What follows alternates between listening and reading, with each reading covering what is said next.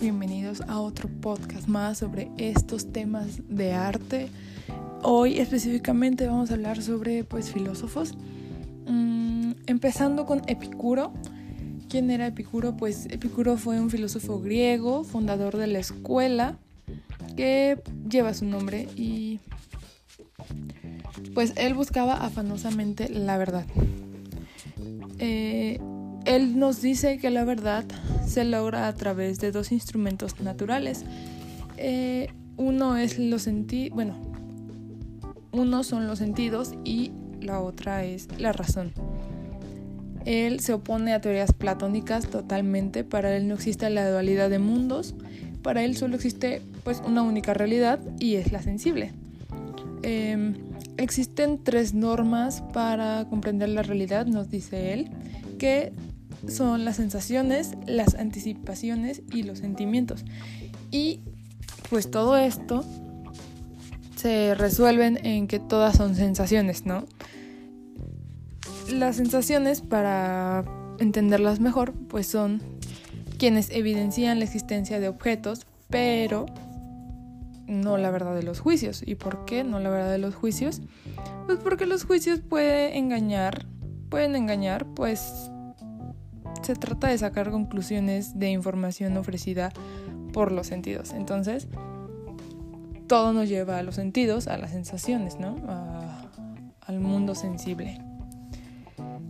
Luego, Epicuro nos habla del mundo y nos dice que el mundo forma parte de un universo sin límites en el espacio y en el tiempo, en los que ocupa una porción limitada, pues la cantidad de mundos es infinita. También nos habla de otra vez de la verdad, que ya habíamos dicho, todo lo de lo sensible, o sea, todo se concluye en sensaciones. Y también nos dice que para él la verdad es la ciencia que trae la felicidad.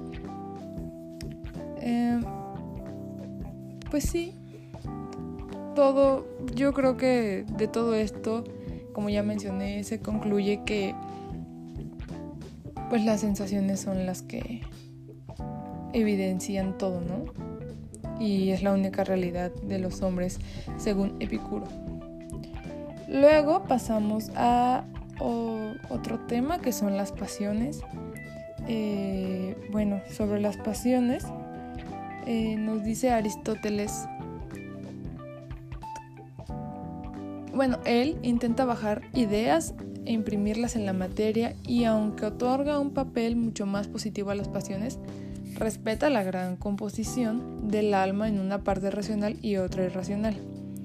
Las pasiones son intersubjetivas como lo son las relaciones humanas. Luego Sócrates encierra la pasión dentro del límite y pues esto significa que debemos soportar las pasiones. Luego pasamos con los estoicos.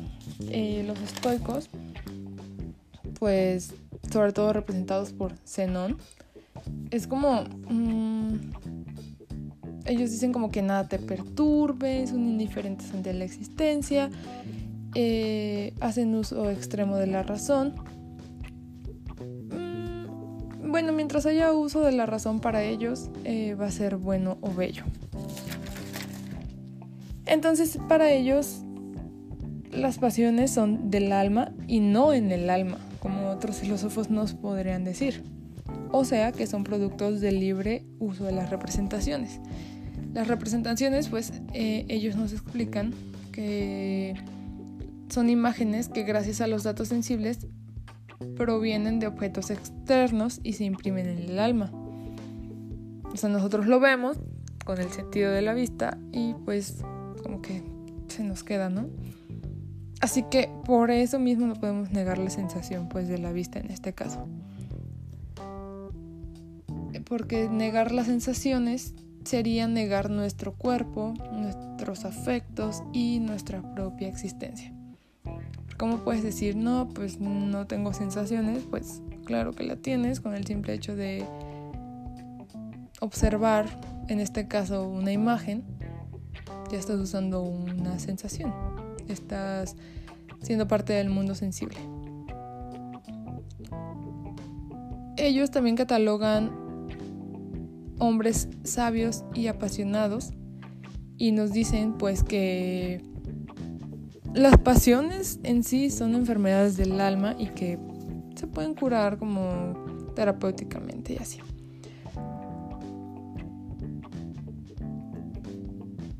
Ahora sí que para los estoicos no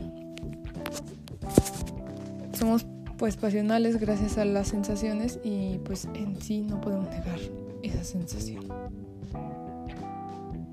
Y así rápidamente pues concluimos este podcast. Eh,